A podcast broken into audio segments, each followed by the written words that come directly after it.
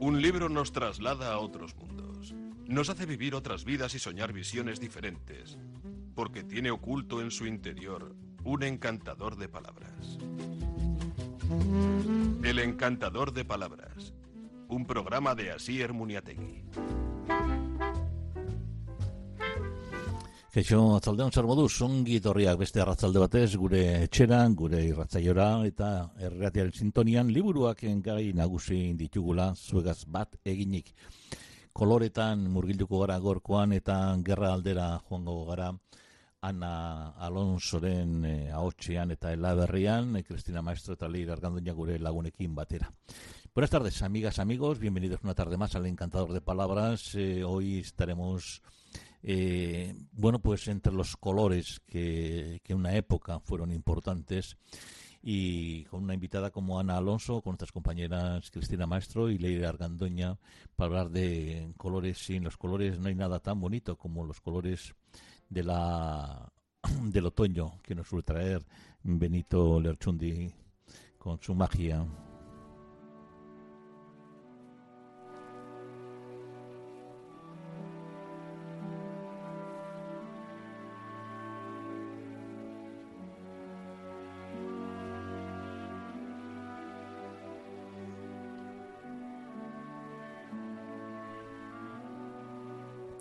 Los colores del tiempo, Ana Alonso.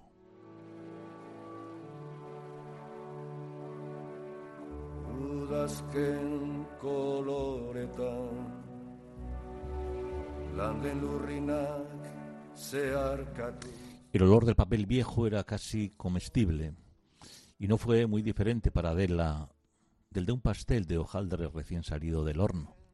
La misma promesa de placer, el mismo poder para evocar momentos deliciosos del pasado, la anticipación del goce mezclada con la melancolía de la memoria. Las novelas y los mil hojas de crema tenían eso en común. Se podían saborear hasta en las peores circunstancias.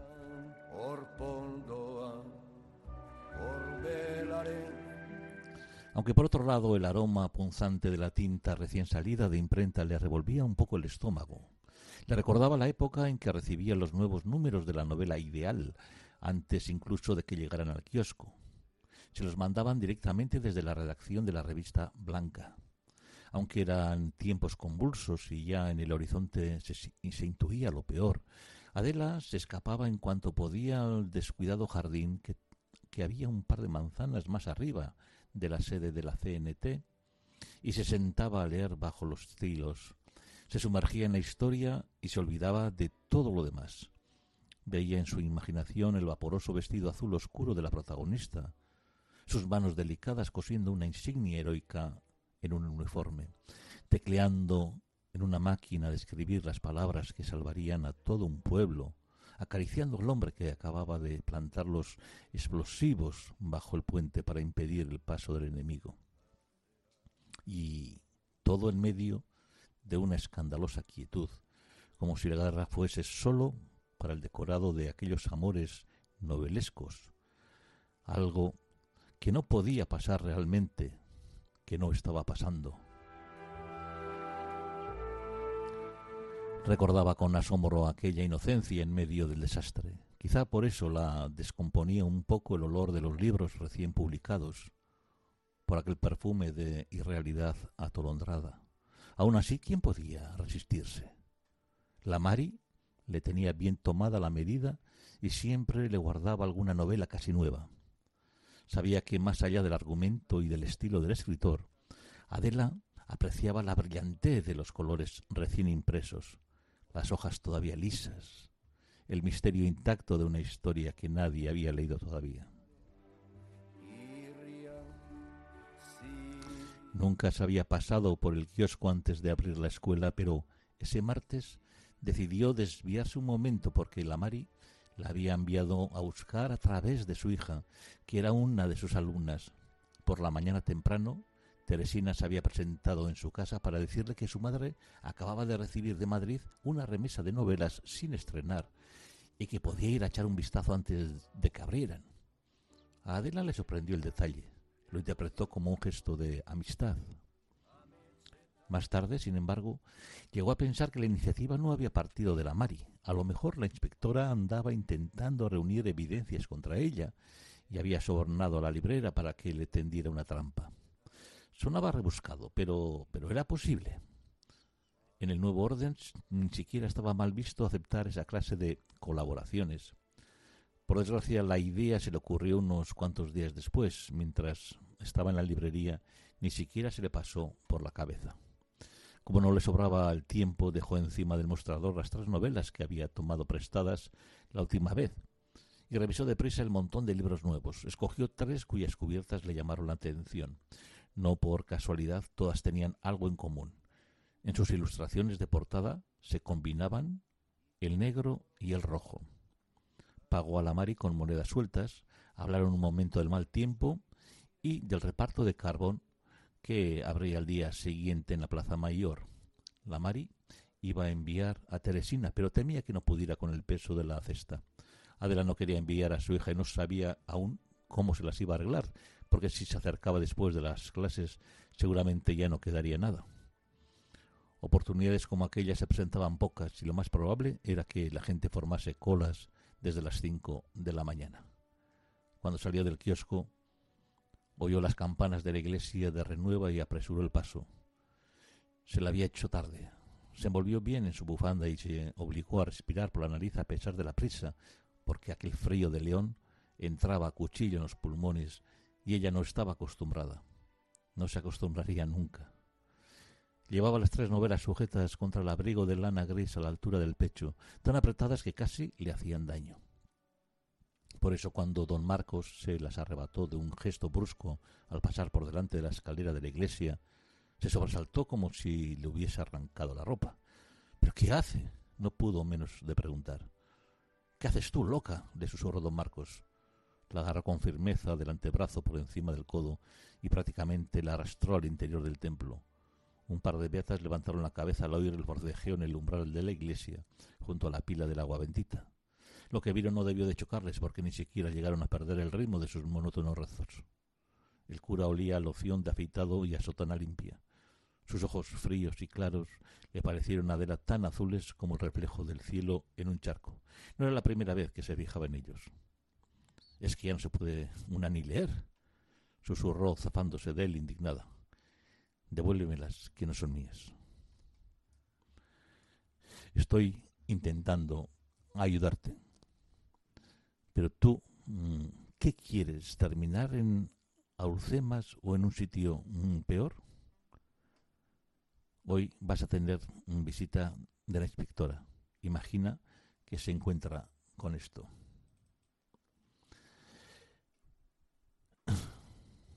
Ni que fuera el manifiesto comunista. El cura la miró divertido y escandalizado. Tú sigue diciendo esas cosas y verás cómo terminas. Las novelas me las quedo yo. Anda a la escuela. Tienes el tiempo justo para arreglar lo que tengas que arreglar. Y nada, no hace falta que me des las gracias.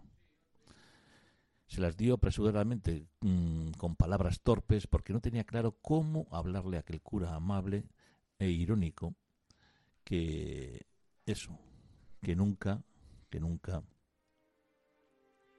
le había dicho ninguna inconveniencia y que a diferencia de otros sabía mantener las distancias. Lo que acaba de hacer demostraba que se preocupaba por ella, pero ¿con qué propósito? Era algo que a Adela le costaba trabajo imaginar. Podía estar buscando la manera de ganarse su confianza para más adelante tratar de seducirla. Una mujer sola con una hija, un pasado oscuro y sin conocidos en la ciudad. O quizá para él no fuese más que un alma descarriada, una madre viuda soltera a la que había que ayudar por caridad cristiana, aunque tampoco quería pecar de ingenua, que de los curas se fiaba poco, y de cómo la miraba don Marcos algunas veces menos que nada. Sus ojos removían cosas que ella habría preferido que se mantuvieran quietas, reposando en el fondo de la memoria. No quería volver a sentir la mordedura de las palabras dulces, ni aquella curiosidad apasionada hacia lo que se oculta en la mirada del otro. En todo caso, por el aviso, al menos le tenía que estar agradecida. Eso sí, llegaba un poco tarde para serle de alguna utilidad. Apretó el paso, cruzó la calle y en cinco minutos estaba ya delante de la escuela. Subió a toda prisa la trapa metálica y entró en el gran recinto helado. La luz lechosa de la mañana otoñal se filtraba a través de las galerías cristales que daba al prado donde las vecinas tendían la ropa. Apenas disponía de tiempo para ordenar un poco la clase y no sabía por dónde empezar.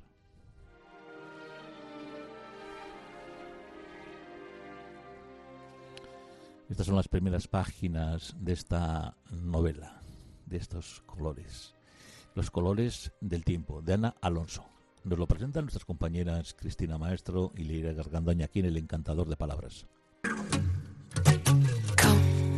Let me sing into your ear. Come. All the satin gear. Crouch upon a stone. Wrapping that foul body up. In I carry the sun in golden cup. The moon in a silver. I carry the sun En el tiempo y en el espacio nos trasladamos ahora en las páginas de una novela que se llama Los colores del tiempo. Su autora, Ana Alonso, nos va a llevar hasta momentos de la posguerra, pero por los años 40, una posguerra todavía temprana, donde todo estaba muy reciente, donde hablando de colores es verdad que siempre recordamos aquellas épocas en blanco y negro, pero ese es nuestro recuerdo. Las personas eh, que transitaban por el mundo que quedó después de la guerra no, no veían esa realidad, algo con otros colores, desde luego no serían los más luminosos ni de esos ni de los próximos tiempos, pero existían. Y de todo eso hay que hablar y de las mujeres en aquella época, desde luego, desde la protagonista, la propia protagonista de esta novela, de la que ahora mismo nos habla Ana, su autora, Ana Alonso. Hola, bienvenida, Ana. Hola, ¿qué tal? Encantada de estar con vosotros. Bueno, vamos a hablar de esta novela, de esos colores del tiempo que parece se difuminaron para nosotros y quedaron reducidos al, al blanco y el negro, ¿no? Cuando la, la, vida tenía que seguir para muchas personas y ahí estaban esos colores donde empezaba a aparecer también, es verdad, que este, en lo estético lo pastel, pero no era muy apastelada la realidad de aquellos años, ¿no?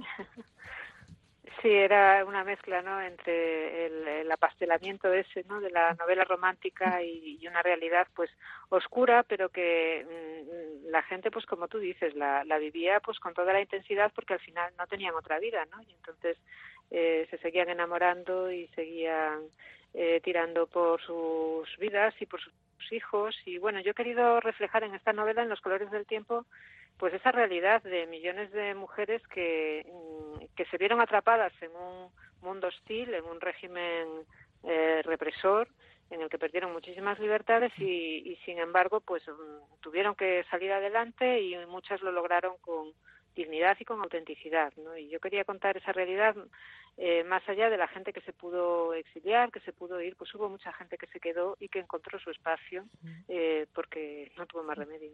Sí, sí, porque tal y como describes en esta historia, es verdad que Adela se enfrenta a unos lugares que, que vamos, describes al detalle como casi, casi eh, asfixiantes, ¿no? Sí, sí, el ambiente yo me lo imagino muy opresivo. Yo lo conozco a través de la mirada de mi madre. Mi madre en esa época era niña, pero sí que fue maestra rural en una posguerra más tardía. Y hay un homenaje en la novela a, todas esas mujeres que se iban muy jóvenes a ejercer como maestras a, a los pueblos y, y, bueno, y a intentar llevar eh, otro aire y, abrir las mentes, pero claro, en un contexto que era muchas veces muy hostil, todavía de mucho miedo, eh, todavía con gente pues eh, refugiada. Yo concretamente situo parte de la acción de la novela en, en la montaña leonesa y allí pues hubo eh, mucha gente que se refugió en el, en el campo, los maquis que, que llevaban una mm. existencia pues muy difícil y que condicionaba la vida de todo el pueblo. La propia Adela es una mujer con compromiso y, con acción, porque militante desde joven en la CNT, maestra, ella era, era maestra, y, en ese bando republicano en el que también combatió, pues eh, después de, la mm, victoria del, Frente Nacional, eh, eh, tuvo, tuvieron que ubicar ¿no? sus compañeros Adela, y ahí es como termina ¿no? en, en el interior del, del país y con un futuro, además, además, pues en el que en ese entretiempo hasta tiene que dar a luz a su hija y situarse después de una manera en la que hasta tenía que haber cierta intranquilidad personal para personas de ese perfil porque sabían de esa adscripción y, y le podía pasar algo igual, ¿no?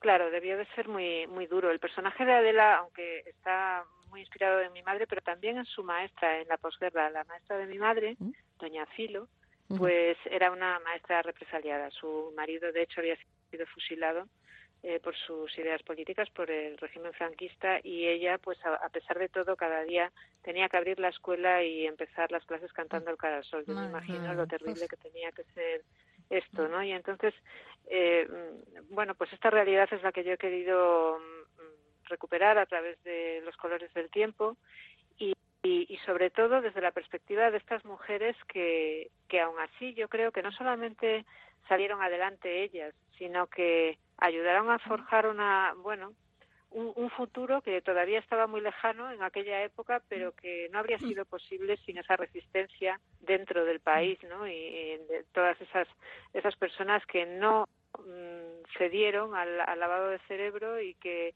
encontraron un espacio para ser ellas mismas, incluso en unas circunstancias tan, tan difíciles. Sí, sí, y desde un puesto de, mucha responsabilidad, podemos decir, ¿no? En la educación de los pequeños, como es ser maestra, aunque tampoco sé bien qué, qué margen de maniobra, ¿no? Tendrían aquellas maestras para poder insuflar, eh, eh, pues no sé si, si algunos valores o algún espíritu de crítica o de reflexión entre sus alumnos, sabiendo que por otra parte, si se pasaban de la línea, pues claro, se, se la jugaban.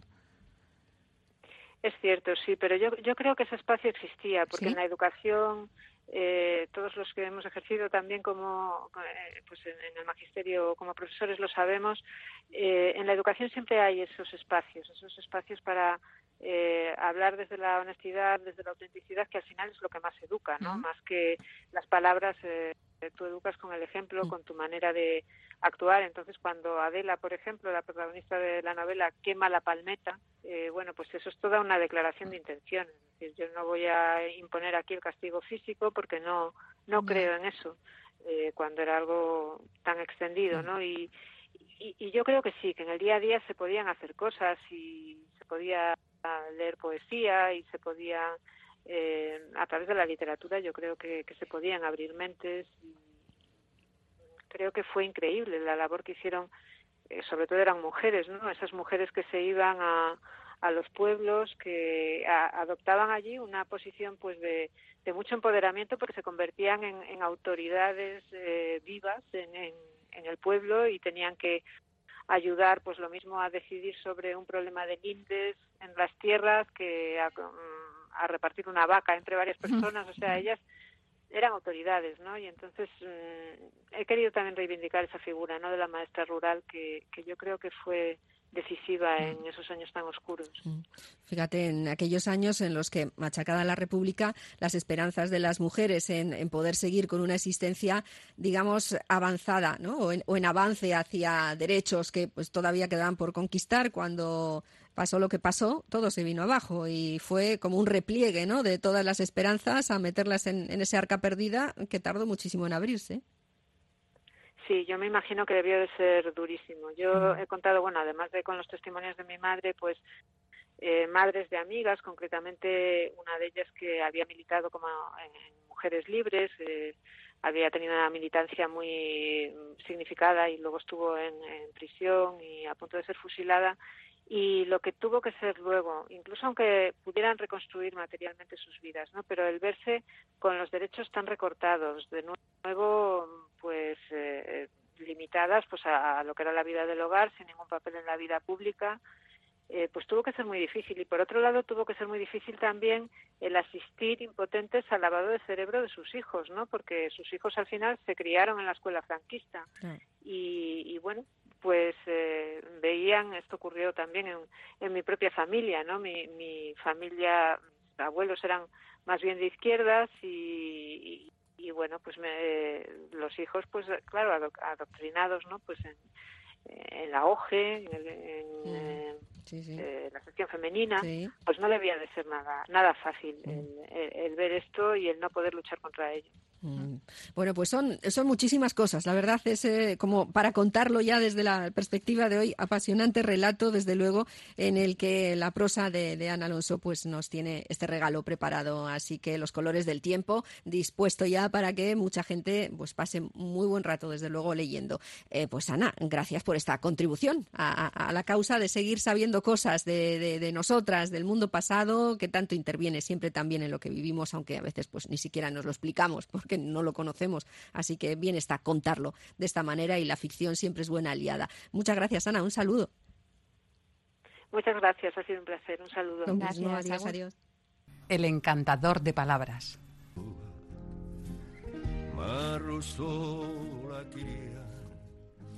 Es que recasco a Cristina Leire y obviamente, como no, a la autora, Ana Alonso, una luchadora por la libertad atrapada en la España sin horizontes de la posguerra ese misterioso libro que, a pesar de la censura, evoca la atmósfera revolucionaria del 36. Tres hombres enamorados de la misma mujer, una búsqueda que termina transformando a todos una luchadora por la libertad. Bueno, para Adela, encajar en la sociedad provinciana del León, en ese ambiente cerrado, asfixiante, de un pueblo de montaña o en el Madrid gris de escombro, resulta doloroso. No se adapta a vivir la sospecha, a la que miran de rojo, o a mantenerse siempre en guardia frente a los delatores, mientras los suyos se consumen en la guerrilla o se colocan las máscaras del régimen y piden té especial en las cafeterías de moda. Para ella, que nació obrera en Barcelona y luchó en la defensa de la ciudad por un mundo más justo e igualitario, lo peor es la impostura, y a eso jamás se acostumbrará el deseo de revolución late en, esta maestra, en esta lectora compulsiva, en la costurera, en la madre imperfecta, en la mujer cuya vida se truncó en el Pirineo un día del año aciago en el que se perdió la guerra. Adela nunca llegó a comprender lo ocurrido ese día hasta que empieza a encontrar respuestas en el lugar más insospechado, las páginas de la novela romántica Una mancha de carmín, las claves ocultas en la historia parecen contener una invitación para recuperar los colores de aquella revolución soñada. Pero se pregunta qué margen le queda a una maestra represaliada para luchar por una sociedad mejor. Bueno, pues a través de Adela, de Carmen, de Mercedes, de Federica Monchení o de Gloria Fuertes, eh, Ana Alonso nos lleva al mundo encorsetado, a las mujeres de la primera posguerra y a la España en blanco y negro de los años 40, llena de secretos, máscaras, mentiras que se exhiben y verdades que se ocultan. Bueno, pues ambienta en León, como decimos, de la posguerra, su, su última novela, Los colores del tiempo, que es lo que hoy os hemos presentado.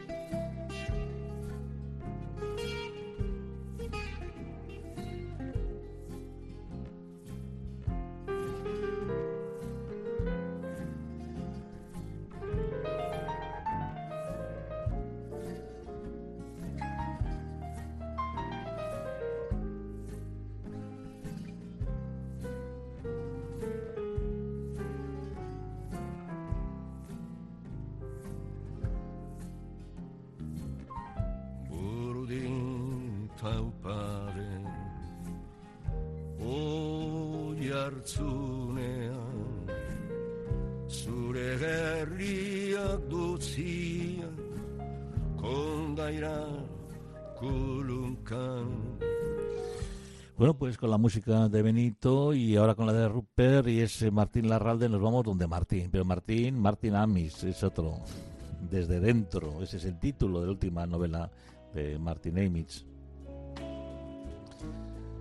Nacido en Swansea en el 49, que estudió en Oxford, que debutó como novelista con el libro de Raquel, galardonada en el 73 con el premio Somerset Maugham eh, Anagrama publicado sus obras como Dinero, Campos de Londres, La Flecha del Tiempo, La Información, Tren Nocturno, Niños Muertos, Perro Callejero, La Casa de los Encuentros, La Viuda Embarazada, Lionel Asbo, El Estado de Inglaterra y La Zona de Interés, los relatos Mark Gruesa visitando a Mr. Nabokov, La Guerra contra el Cliché, El Segundo Avión, El Roce del Tiempo, también autobiográficos como Experiencia y Coba el Temible.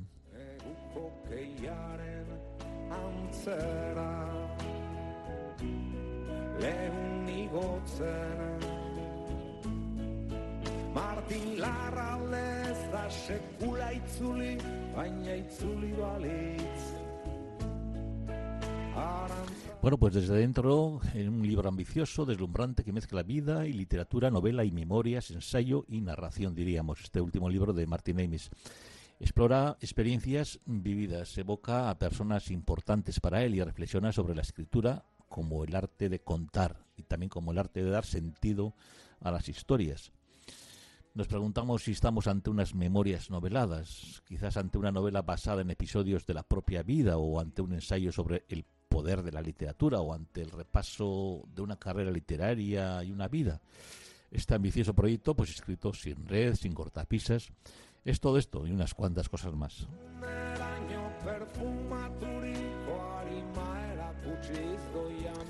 Por este libro de Martin Amis, desde dentro desfilan en sus páginas tres figuras fundamentales para Martin Amis, para el autor como persona y también como escritor. Por una parte, el mentor, Saul Bellow, que en sus últimos años de vida, el amigo y compañero de tantas andanzas también, Christopher Hitchens, enfrentado a su temprana muerte, y el solitario y huraño y genial Philip Larkin, cuya poesía pues ha acompañado siempre a Martin Amis. Asoman además otros escritores, entre ellos el padre Kingsley y también la hermana que falleció demasiado pronto por problemas con el alcohol y los endiablados amoríos de juventud y la vida familiar con la esposa e hijas. Inglaterra, también Estados Unidos, el terrorismo, el antisemitismo y sobre todo la palabra, la literatura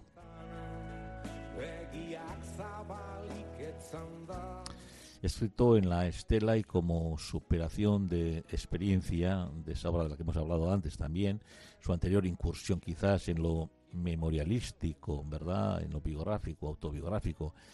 Esta obra, esta última entrega que se titula Desde dentro, es un libro que escapa al encorsetamiento fácil, una suerte de experiencia literaria total, un must o must para cualquier amante de la obra de Martin Amis. Es un libro indispensable para cualquier interesado por las posibilidades de exprimir a fondo la literatura, también la memoria y, como no, la vida. Bueno, pues dice The Times, por ejemplo, que es una prosa sin parangón, que nos presenta un buffet libre de puro Martin Amis, que lo devoren. Dice el Vanity Fair, que es una desinhibida mezcla de autoficción y de imaginación. Y otras críticas dicen que es estimulante, seductor, revelador, tan rebosante de ideas que deja al lector pasmado. Como decimos, está publicado en Anagrama. Su título es Desde Dentro y su autor Martin Emis, alguien que hemos tenido también por aquí ya hace muchos, muchos años. Bueno, pues poco a poco lo que nos llega también es la luna que nos dice que tenemos que ir, mm, bueno, hacia poco a poco despidiéndonos, pero eh, también con más obras mm, que os podemos comentar, una última por lo menos, que es también un puñado de anécdotas de Hans Magnus Essenberger, que es también otro gran escritor. Las lúcidas memorias de los años de formación de un pensador imprescindible, que son también un retrato de Alemania bajo el nazismo. Hans Magnus Essenberger evoca su infancia, adolescencia, primera juventud, el germen de su trayectoria vital, e intelectual. Lo hace optando por el distanciamiento de la tercera persona y la forma del mosaico de escenas, acompañados por imágenes de personas y objetos que lo rodearon en esos años, años cruciales para su construcción como persona y dramáticos en la historia de Alemania, obviamente. Asoman el crack del 29, el año que, en que nació él, y los tiempos convulsos de la República de Weimar, el padre alto funcionario de correos, el ascenso del nazismo, la guerra y los bombardeos vistos por un niño, el paso por las juventudes hilerianas, su expulsión de, ellas, por ejemplo, la evacuación de la ciudad al campo, el descubrimiento del holocausto a través de un documental cuyas imágenes lo acompañarán para siempre, la nueva Alemania de la posguerra, las aspiraciones a convertirse en filósofo, conferencia a la que asistió mm, de Heidegger, el seminario del profesor Esilassi, recién regresado del exilio, el descubrimiento de París, su bulliciosa vida intelectual, un libro imprescindible para completar el perfil de este, de este autor. un puñado de anécdotas. Opus Incertum, Hans Magnus Stemmerger. Bueno, pues con él nos vamos hasta mañana. Bueno, lagunok, biarte, así arminete que inauguran su ejenco lagun mucho, andibates, ayo ayo.